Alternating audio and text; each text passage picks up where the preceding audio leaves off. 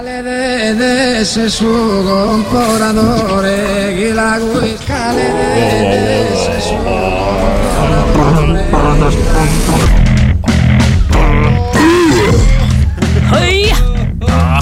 Presten atención, la luz ha iluminado ya máxima verdad. Una expedición a las profundidades,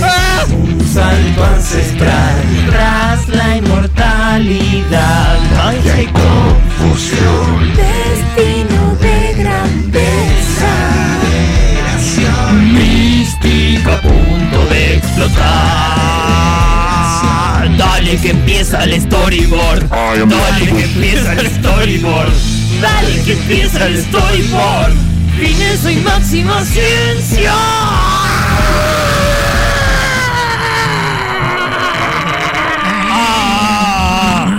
I am the octopus.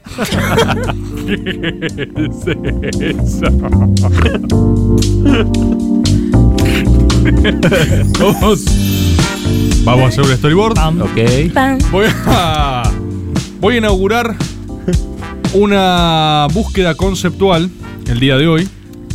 Porque va a ser el inicio de. ¿Qué, qué están pidiendo? ¿Qué I am the octopus. Sí, está bien, está bien. I am the octopus. That's what I'm talking about. Ya no se puede, ya que cada vez es más contaminación sonora. Ya no hay este storyboard.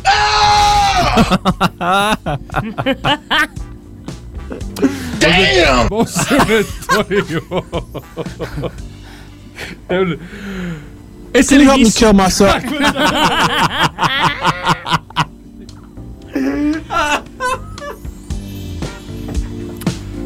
Get out of my head. no puedo más. No, no, no puedo más, no puedo más. Ya está, ya está, ya está. Hay que hacer. eh, Se rompió. No, no, va a ser todo así. Va a ser todo así. El, el definitivo va a ser a fin de año y va a ser imposible continuar y realizarse. Sí. Es el inicio de una saga board el día de hoy porque, mira, va, va a tener mucho marco, hay, hay muchas introducciones. Eh, yo le dije a Dante, Dante, escuchame una cosa, el programa es Caricias Artificiales, y le dije, me parece que podemos hacer un buen eh, storyboard sobre la historia del hombre y el conocimiento, ¿no? Tranca. Claro, entonces... Che, mira, relacionate el hombre, el conocimiento, todo eso y hacete algo. Sí. Armate alguna cosita. Le dije, Dante, ¿cómo mirás el hombre, la humanidad como concepto, el desarrollo de la ciencia y todo lo que se dijo al respecto de eso, no? Meme de Mike Wazowski. ¿Qué? Sí, ¿cómo? ¿Qué? ¿Cómo? Dice que dice, me dijo Dante, por supuesto. Eh, a lo cual digo, no, tranca, Dante, o sea, lo vamos ordenando, pero sí, básicamente la estoy viendo por ese lado, me gusta, me gusta la idea del hombre y la ciencia y enfrentarse a eso. Y, por supuesto, Dante me entregó básicamente una tesis de grado. eh, que es lo que hace Dante frente a cualquier desafío en tres días, ¿no? Yo agarré y le, cuando Dante me da todo esto, le digo, che, Dante es mucho. Eh, me entregó todo este conocimiento y digo, no, Dante, pará, pero ¿por qué no lo parcelamos un poco? Y me dice, ok, ¿no? Ok, la concha de tu madre, que más me dijo Dante también. Yes, pero, honey. Claro. No obstante lo cual, voy a ir preparando este Ah, arroba, porque no sé si saben cómo es, porque es arroba, Sí. después dice Dante, después dice sábado, y es arroba antes sábato. Tomá. Ah. Uh, esa mention me dejó un poco agotado. Pero eh, la verdad que lo merece Dante, ¿eh? Lo merece, merece mi esfuerzo en ese sentido. Vamos a hacer el primer episodio de esta saga board, que es la historia del hombre frente a la tecnología. Bien. Y cómo eso impacta en la cosmovisión del humano y su capacidad de construcción de narrativa o al mismo tiempo cómo narra el mundo a partir de eso que como bien dijo la inteligencia artificial en el editorial que todos escucharon, Sí. eh, crea indefectiblemente el hombre. No puede por definición hacerlo otra cosa que no sea el hombre, ¿sí? Claro. A grosso modo, y para explicar este gran marco teórico, nosotros tenemos el hombre y la ciencia en distintas etapas de la humanidad y tenemos dos grandes respuestas sociales frente al fenómeno científico. Una que podríamos denominar optimista y una pesimista. Esa va a ser la grieta científica, que es la misma que se dio en este Caricias, Sí. la misma que se da en el chat ahora de YouTube, Sí. no sé si habilitada la encuesta, y la que se dará en el futuro en la inevitable guerra contra las máquinas, ¿no? Nosotros tenemos, eh, y para dar un ejemplo, ¿no? Tenemos que definir primero revolución científica. Revolución científica es eh, que cuando se descubre un invento, una invención, un lo que sea, pero no cualquier invento, no es solo Sí.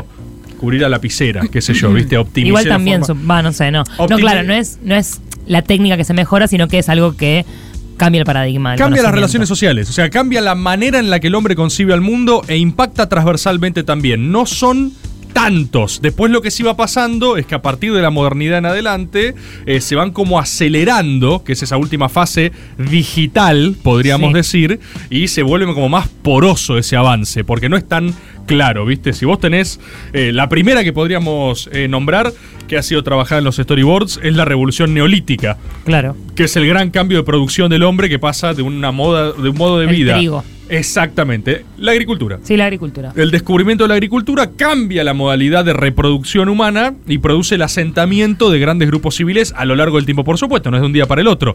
Pero eso cambió al hombre, su relación con el mundo, su visión del mundo y por ende también la manera en que se explicaba a sí mismo su rol en la sociedad y su propia narrativa. De ahí tenemos todo lo que es, estoy haciendo... No, ¿Vas a hacer los hitos que fueron cambiando? Estoy con mega trazo grueso. Bien. Mega trazo grueso porque algunos hemos trabajado y aparte es una saga board. O sea, este es el primer episodio. Bueno, Vamos a- para agricultura, No, no, no, no. No, no, no, dale, hay un montón. Eh, revolución indoeuropea, revolución celta griega, revolución germánica. O sea, tenemos varias de, de edad antigua, medioevo y eso, que para mí no son tan claras. O sea, la más clara es agricultura. Y después, revolución industrial. Sí, ¿Sí? eh, claro, máquina de vapor y después imprenta. Exactamente. ¿No? También. Sí, todo. imprenta está eh, relacionadita a eso. Después Bueno, en realidad la tenemos. escritura como, como, ide- como idea. Sí, eh, pero sí, seguimos como en el trazo grueso industrial. A partir de modernidad, Sí. que por ejemplo nosotros tenemos renacimiento, ¿no? Renacimiento, etapa, la- lo trabajamos en el de Galileo. Sí. A partir del renacimiento, que ya estamos en la etapa de la modernidad, vamos a dividir tres grandes bloques de evolución del conocimiento a partir de revoluciones científicas. El primero, industrial, Hmm. ¿sí? Que es la creación de la máquina. La revolución industrial es el nacimiento de la máquina. ¿Esto entra en el examen, profe? Esto entra en el examen, sí. Típica pregunta de parcial. Típica pregunta de examen. ¿Qué sucede en la revolución industrial? El nacimiento de la máquina. La máquina nace. no existía antes, sí. No, claro que no. La máquina como concepto máquina, que de repente dice, wow, hay máquinas, revolución industrial. Después, después tenemos la caída de la máquina por la era atómica. Revolución científico-atómica, ¿sí? Y la última fase en la que estamos transitando ahora, la más compleja, diversa y misteriosa, la revolución digital, ¿sí? Sí. Transhumanista, aceleracionista y confusión, Sí. donde tenemos editoriales escritos por robots, ¿ok? ¿Sí? Sí. Hasta ahí estamos bien. Vamos a la primera. Vamos a fase 1. Pero hoy no va a entrar todo eso. No, hoy no entra todo eso. Hoy vamos a explicar este marco teórico de la Saga Board, Saga Board, Ciencia y Hombre. Y vamos al primer episodio, que es Revolución Industrial, ¿sí? Ah, ¿no es agricultura? No, no, no, agricultura ya, Ya lo vimos. Maestro, lo ya la vimos. Agricultura es precuela. Es Precuela. una precuela de esto, pero entra también, ¿sí? Bien. Hay que ir a revisar ese. Sí, Rufo. Ciencia y hombre es un espectáculo de Flavio Mendoza, boludo. Ciencia y hombre respeto. se llama la saga. Flavio. Y va a haber hombres fornidos entrando y saliendo de piletas y simulando cada una de estas etapas, ¿sí? Con expresión corporal, ¿ok? Bueno. Y Dante está de acuerdo con eso. Contexto histórico, primera revolución industrial, siglos XVII a XVIII, años 1700 y un poco más. Eli ya lo dijo, máquina de vapor principalmente, otro tipo de máquinas y herramientas, producción de hierro, fábricas mecanizadas, todo ese es el universo de cosas. Ahora, esto es interesante para pensar que solo puede existir en un storyboard, esta forma de conocimiento. Que es, vos venías en etapa social, ¿con qué procesos sociopolíticos? Se estaba dando el fin del feudalismo, Yep. ¿sí? Y consagración y consolidación del capitalismo. De las como- burguesías. Exactamente, como modo de producción predominante, de la mano de esta revolución técnica, revolución industrial. ¿sí? Pequeñas urbes. Exactamente. Eh, gentrificación, traslado a centros urbanos, eh, aumento de mano de obra, al mismo tiempo ejército de reserva disponible, cada vez más gente, hacinamiento, malas condiciones de vida, caldo de cultivo para las ciencias, el conocimiento y la confusión. ¿Sí? Sí, Pero, Ahí empiezan a nacer los storyboard, digamos. eh, sí. Ahí. Ese- ahí se Los registra. pequeños storyboarditos. los- ahí, se registra el primer storyboard conocido. Algún día hablaré de eso. No Ok, hoy. ok. ¿Sí? ¿Qué es lo que pasa con la revolución industrial? Y atención a esto. Empiezan a caer las expresiones de monarquías absolutistas o se reformulan. Mm. Vos tenés los primeros diseños republicanos o las famosas monarquías parlamentarias, esas mutaciones. Siempre que vos vayas, por ejemplo, al colegio, unidad de educación deficitaria en comparación a un storyboard, te van a decir que simplemente cae, ¿no? El feudalismo, empieza No, es la tercera posición de ellos. ¿Eh? De Europa. La tercera posición que pudieron conseguir. Pero ¿por qué? ¿Por qué? Va todo de la mano con los estímulos culturales y productivos. Y esto es lo que me interesa así en este storyboard. Si aparece la máquina a vapor, la máquina a vapor, o sea, el ferrocarril a vapor, grandes cosas, la máquina aparece. Epistemológicamente. Dios es más boludo. Dios es más boludo. Exactamente, exactamente. Che, medio flojardo lo de Dios. Ese es Parecía el- re y. Y aunque uno no lo crea o uno o inicialmente no vea el poder ahí, el poder es fantástico y la narrativa es fantástica sí. porque quien narra la realidad tiene un poder inmenso. Y, vos tenías órdenes políticos sociales cimentados en la idea de Dios principalmente, porque somos feudalistas, estamos todo el tiempo en el campo, viene Dios y si no llueve, hermano, no comemos, así que más vale que a la monarquieta le vaya bien porque ganamos todo, loco. Y sí. De repente Y aparece boludo, hablan con Dios esta gente. de con Dios. repente aparece una máquina. Máquina. ¿Qué máquina era? Una plancha. La primera máquina aparece. Los campesinos que lo ven, esto es lo que no explica ninguna eh, materia. Ok. Ninguna materia en el colegio te dice esto que es la verdad. Aparece la primera máquina. El campesino la ve y dice, hey, ¿qué es eso? ¿Pero qué es esto? Si esto, si ¿Cómo esto, era? si- ¿Pero qué diablos es esto? si ¿Por qué esto es mexicano, está acá, ¿qué dice de mi gobernante? ¿Entendés? Es así. Y le empiezan a llegar a los reyes de la época. ¿Qué onda, macho? ¿Qué onda con las máquinas? ¿Qué onda con las máquinas? What's Nadie- up, machine? Esa es la pregunta que derriba el feudalismo. ¿Qué onda con las máquinas? ¿Qué onda con la máquina? La primera vez el rey dice eso es una boludez. De repente él viaja en una máquina. De repente las máquinas empie- de repente las máquinas su- dan el surgimiento de toda otra clase social, burguesía, pequeños comerciantes, el comercio. ¿Qué onda con el comercio? Los What's reyes up? ya no pueden responder, entonces algunos caen abruptamente, los más pillos se reformulan. Agarran y dicen, hey, bueno, escuché de unos sistemas parlamentarios tan re locos, pero bueno, ustedes comercian, hagan todo lo que quieran, pero, eh, entendeme, no estoy laburando, ¿no? No estoy Entendemos laburando, tenemos a mí. Nadie Yo quiere no- laburar. Exactamente. En el fondo, Y tampoco hagan que el comercio es la gran cosa. 100% y fíjate toda esa resiliencia en términos políticos para organizar el poder porque surge la máquina y uno los tiene como concepto separado, no, bueno, viene la máquina, la gente empieza a producir distinto. Que algo se produzca distinto te afecta a todo un sistema de poder social, porque la gente dice, si esta cosa puede ir de acá a acá tan rápido, quizás vos no tengas que darme órdenes.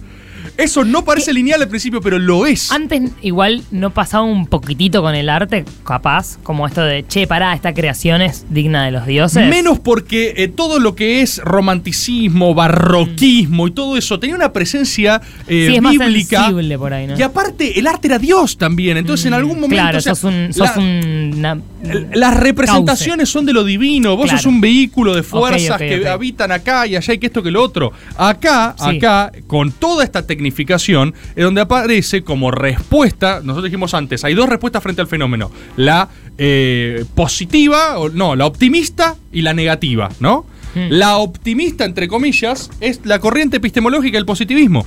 Claro. Dicho sea de paso, una vez leí un tuit que me hirió en mis sentimientos No. porque el tuit insultaba a Rebord y decía que Rebord es de esas personas que confunden positivismo con optimismo. Y eso no es verdad, ¿sí? Eso no es cierto. Si ustedes leen ese tuit, ese tuit mintió. ¿Cómo? Pero Sí. ¿por qué le contestás a alguien que dice Porque hirió mis sentimientos. Yo eh, leí ese tuit y dije, esta persona está mintiendo. Yo no confundo el positivismo con optimismo. El positivismo es una corriente epistemológica y lo tengo claro desde la primaria. Así que hay muchos tweets que mienten. Eso es una cosa importante que también quería decirles hoy en este programa. ¿sí? Es otra lección que quiero Qué darles. interesante esta clase. ¿No ¿eh? te Sí. acordás el arroba? No, no me acuerdo de arroba, pero lo leí e hirió mis sentimientos. Hirió mis sentimientos porque dije, está mintiendo. Está mintiendo. Y mentir está mal. Segunda lección que les doy. qué Por eso vos traes la máxima. Por ¿verdad? eso yo traigo la máxima verdad. La máxima Pero si hay verdad. máxima verdad y mínima verdad y no se parece a la mentira. Ese tweet es mínimo, ¿verdad? Total. Ah, ok. O sea que no es verdad. Eh, no lo es, no. O sea que. No lo es para nada, no es para nada. Ah. Y la verdad que fue terrible lo que pasó. Pero bueno, nada, ya está. Cuestión. Vamos a hablar ahora de positivismo como corriente epistemológica, ¿sí? Que es optimista, ¿no? No es optimista para nada, Sí, pero socialmente es una respuesta optimista frente a la innovación de la máquina. ¿sí? Antropocéntrica más que optimista. Es algo que vos agarrás y decís, a ver, vamos de vuelta a decodificarla en lo más llano del mundo. Viene la máquina a vapor, ¿sí? Eh, ¿Cómo viene? Viene la máquina a vapor. Vemos eso, reformamos nuestro sistema sociopolítico. De repente estamos escribiendo. Viene Weber y dice: Che, ¿sabes qué? Tengo una religión repiola, ¿no? La ética es protestante. Mentira, no viene Weber y dice eso. Viene Lutero y hace eso. Pero después Weber dice: La ética protestante es la mejor forma narrativa y religiosa de la acumulación capitalista que necesitamos. Estás en Gran Bretaña, fábricas textiles. Wow, wow, wow, wow, wow, wow. Somos ingleses. Hagamos más, más, más. La conclusión de muchas personas es: Che, la estamos rompiendo, loco. La estamos rompiendo. Gracias a la máquina vamos a ser indestructibles. Todo eh, problema que tengamos por delante será resuelto por la tecnificación y la máquina que ha venido a salvarnos, a redimir la humanidad. Es una primera explicación que se llamó como corriente epistemológica, después dotada principalmente, por ejemplo, de Augusto Comte, que garantiza, ¿no? establece el método científico. El método científico, de vuelta, en súper criollo y resumidas cuentas, es constatar que todo conocimiento solo es válido a través de la observación y la percepción. Es una regla completamente lógica. La lógica y la matemática es lo que ordena nuestra visión de mundo. ¿Por qué? Porque hay una máquina de vapor que hace... ¿Sí? ¿Sí? Entonces, Augusto Comte, son todos los mismos estímulos, pero nadie lo explica así. Máquina, Rey cae. Augusto Comte observa eso con sus ojos y dice: Si yo observo esto, esto es verdad. Y si es verdad, es lógico. Y si es lógico, es matemático. Estamos ganando. Augusto Comte le cuenta eso a otros. Eh, otros dicen: Loco, la verdad que tenés toda la razón del mundo, porque yo también estoy ganando. Impresionante. Idea inmediata del progreso. Progreso ininterrumpido, linealidad histórica. Ahí surge el concepto de que la historia está casi que condenada a avanzar, porque a medida que el humano es más desarrollado, más nuevo, los que vendrán después de nosotros serán mejores. Por definición, por el progreso, por la linealidad del progreso. ¿Sí? Esta es como la primera respuesta a eso. Darwin. eh, no, ¿No? no, posterior.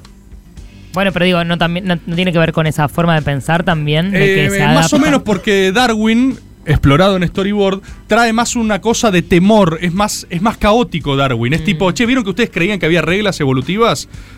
Sí, no es que la jirafa tira el cuello, ¿viste? Claro. Es como, quizás Dios no tenga un plan. Y ahí Bien. tipo, ¿qué? Wow. ¿Qué? En cambio, no, no, observen, tranquilos. Miren en la máquina vapor, matemática, las cosas tienen sentido, ¿sí? Sí, sí, claro. Las primeras respuestas, en términos ideológicos, tienen más que ver con concepciones más liberales clásicas, pero también empieza a surgir, eh, en términos de ciencias sociales, socialismo utópico, Marx, Engels, o sea, gente también que empieza a ver frente a la emergencia de lo social, y digo emergencia no como problema, sino literal, como tipo, Emerge. Aparece, aparece de repente grandes hacinamientos urbanos, no es solo una conclusión del progreso, sino que de repente tenías eh, grandes masas ocupadas. Entonces, algunos tipos literalmente las vieron por primera vez, tipo, ah, acá hay un problema, evidente. Te- me lo crucé por la calle 15 veces, escribo una teoría al respecto. Lo que nos da la segunda respuesta, la segunda respuesta, que es eh, la negativa. La negativa. Los luditas. ¿Los? Luditas. El movimiento ludita, ¿sí? Surge eh, de las fábricas, o sea, es un movimiento obrero, es un movimiento que básicamente tiene eh, una respuesta frente a la tecnificación que es de es absolutamente Detenerla. lineal, absolutamente lineal, que es obreros, principalmente en Gran Bretaña, ¿no? Inglaterra, dicen, che, loco, no están viendo un patrón acá, estas cosas cada vez nos sacan laburo a nosotros. Claro. ¿Sí? Es recontralineal el movimiento ludita, e insisto, se da en esa medio meca el Son desarrollo que fue esa época. Empiezan a ver, che, loco, es 2 más 2, o sea, eh, la progresión de esto nos va a sacar laburo y de hecho empieza a pasar, porque los reemplazan por cosas que automatizan su trabajo y cada una de las máquinas valían por 100 de ellos. ¿Por qué se llaman luditas? Esto es interesante. El movimiento ludita eh, toma el nombre de Ned Lud, Lud con doble D, L-U-D-D, que es una figura prácticamente mítica porque se trata casi de una leyenda obrera. Es un tipo que supuestamente destruye una máquina textil con sus propias manos en un ataque de ira. Termina todo cortado.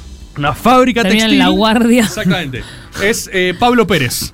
Es Pablo Pérez cuando ve el dron. O sea, es el hombre frente a la máquina. Es Stanley Kubrick, el mono que agarra el hueso y rompe la manifestación de la otredad. Ned Lud está en la fábrica, agarra, mira, ve la máquina y dice Not today, máquina, y la destruye con sus propias manos. Este hecho metafísico inspira a otros obreros que dicen Lud. Es por ahí, abuelas. Es por ahí, vamos a hacerlas pija. ¿Sí? Eh, había también. yo dicen- yo hice menos escándalo cuando rompí el Game Boy porque me ganó en el Mario. O sea, y no, lo- no me hice la que había marco sí. Eso- teórico. es ahí. eso con marco teórico. Claro, verdad. Te enojó que te, te es frustró eso que sos marco peor. teórico. Exactamente. Con. Ay, no, no. eh, la guerra a esta Insisto, tecnocracia. Eh, componente mítico también, ¿eh? Tipo, ¿existió? ¿No existió? Sí, yo lo vi. No, no es real, no importa, es una idea. No Rompió importa. una es todos máquina, nosotros. chico, no pasa nada. ¿Es un obrero con un ataque de ira? Probablemente, quizás un obrero con un brote psicótico. Quizás. Es probable. Pero inspiró todo un movimiento que dura una buena parte de un siglo, ¿eh? Una buena parte de un siglo. La historia de Jesús. Sí. Un obrero con un brote psicótico. Surge, surge en Nottingham, en Inglaterra, alrededor del 1810, eh, y la praxis de estos obreros en general se concentraba en un solo curso de acción, que era eh, entrar a fábricas y romper todo. ¿Sí? Los luditas hacían una cosa. Eh, era un tipo de organización eh, con reglas internas muy rígidas y tenían que hacer un juramento para entrar, o sea, una cosa medio secta, medio locura, medio como que estaban, estaban en esa. eh, y la acción era medio happening. O sea, los tipos. Flash mob. hacían flash bombs. Entraban a máquinas, se organizaban para entrar a máquinas Bailaban en retiro. reventar todo. O sea, vos eras un industrial de la época y decías, ay, no, la concha es suave, me cayeron los luditas. Entendeme vos a mí. ¿Entendés? No te querían chorear nada, no quieren plata, no quieren nada. Es como quieren- los que pasaban por los cursos. Y dejaban carteles, una, un auto menos, un auto Sí. menos. Esta, esta no jode la más. masa crítica de ellos, Sí, boludo. entraban y rompió todo. Yo digo, no, boludo, los luditas otra vez, ¿entendés? Dicen que también había una pequeño, un pequeño sector de industriales que se habían quedado sin laburo por no poder ayornarse a las nuevas competencias de la época. O sea, que ellos que también perdieron dijeron, flaco, yo también estoy en esta, ya fue, vamos a romper todas esas máquinas a la garcha.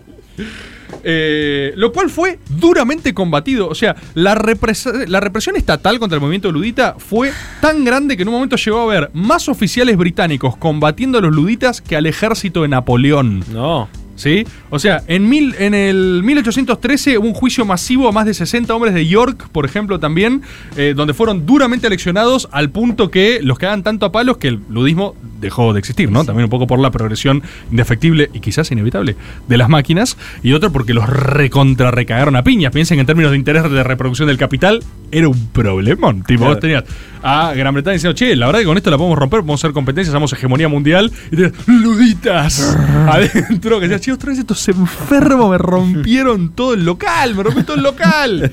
La concha de su madre. Además, ¿qué proponían? No, no, romper todo. Romper Como todo. nosotros en la intro queriendo frenar las máquinas, boludo. Romper todo. Mismo. Vos serías patrón. 100% Eh, romper en la todo. intro. 100% entraban y rompían todo. Y después veían qué pasaba. Pero la máquina no le iba a contar, ¿eh? No sabe cómo quedó ella. No, y aparte quedaba gente sin laburo que podían sumar. Claro, tipo, ¿qué Che, pasa? ¿querés ¿Ya te saludita? Sí, con todo roto. Ya, ya, te sumás, no tenés nada que hacer. ¿eh? Entonces, toda esta etapa, que es la primera fase de la revolución industrial y sus respuestas narrativas, encierra lo que es la contradicción, que también sigue hasta nuestros días, por más que se va segmentando más y confundiendo más. No es casual, y con esto terminamos esta primera fase. quiero No. aclarar. Sí, es un primer episodio, por favor. No es casual que en esta fase también empiezan a surgir las fantasías narrativas que después van a dar a luz a las mayores eh, ramas del género, Ciencia ciencia, ficción, ficción, no fantasía científica, todo esto, la fantasía como tal existe desde la edad antigua con la mitología, con todo. Pero esto empieza una serie de cuestionamientos que lo vemos, por ejemplo, eh, Isaac Asimov. No, pero Asimov es posterior. Eh, Frankenstein, Mary Claro. Shelley, ¿sí? Eh, Frankenstein, ustedes saben que literalmente esto creo que lo he comentado en un storyboard. Frankenstein se llama Frankenstein o el moderno Prometeo. Hmm.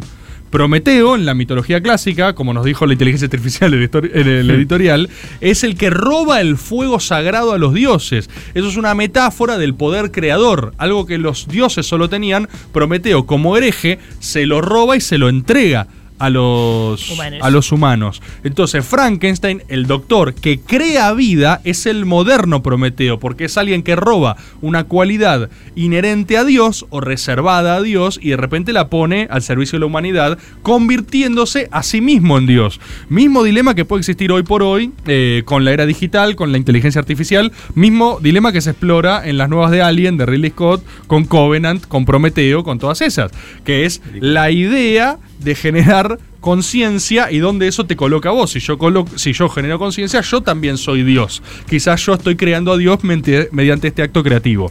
Y eso te genera inmediatamente. Igual a Dios lo Sí. inventamos nosotros. ¿Quién se piensa que es? Bueno, pero esto también, Está entonces. todo bien. Inmediatamente te genera una sensación Muy de capo, muy capo, pero ¿quién te creó a vos, maestro? exploración de horror. Claro. Eh, eh, son, son las primeras distopías, ciencia ficción, terror, horror. Y la narrativa explora campos que las dimensiones sociales pueden empezar a, a percibir. eh, Mm, mucho después. Pero le, le da, no, no, son contemporáneos, eh, pero eh, me, me interesa a mí leerlo históricamente en ese momento. Cuando vos lees Los Hermanos Grimm, que te alertan sobre el hecho de no camines solo por el bosque porque está el lobo feroz, el lobo feroz que, que te van a cagar violando. Sí. El lobo feroz viola a Caperucita en la historia original, no las de Disney después. ¿Cuál era la advertencia del lobo feroz? No camines sola por el bosque porque hay chabones que te violan. Eh, eh, esa era la narrativa. Sí, sí, de sí. eso nos cuidamos. Eh, ¿Esto qué es? Estos son los primeros miedos en razón de un nuevo horizonte desbloqueado. El hombre invisible, la máquina del tiempo de esa época también. O sea, vos, vos le das a la ciencia una posible cualidad tenebrosa, que es que tu propio conocimiento te meta en un lugar tremendo. Que es lo que a la gente le empezaba a dar cagazo en esa época. Ese miedo se desbloquea Sí, ahí. sí, de hecho por ahí los miedos que tenemos en la infancia recurrentes no, no son algo natural de la humanidad, sino que por ahí empezaron ahí incluso muchos, ¿viste? Como, lo- no sé, los típicos miedos que tenemos No, no, de niñas, de la eh, oscuridad, de esas cosas, no necesariamente. es- Los miedos son sociales, boludo. Claro, Por ejemplo, eh, vos en esta época también se escribe La Guerra de los Mundos, ¿no? De la cual saben que Orson Welles hizo una Sí, narración y en una radio yankee gente. y los yankees salían con escopetas a dispararle al cielo. Algún día me gustaría que Caricias haga algo similar, todavía no nos da el cuero. Eh, pero la, Guerra de los Mundos original dice tiene, tiene una exploración científica más Mm. lineal ¿viste? Viene una otra edad avanzada tecnológicamente que nos revienta. La readaptación de la Guerra de los Mundos eh, con Tom Cruise, si no me equivoco, generación 2000 con Dakota Fanning, ¿sí? Eh, Mm. 2000. Lo que más exploraba en términos de construcción de, de narrativa era, una- era un miedo al terrorismo. Sí.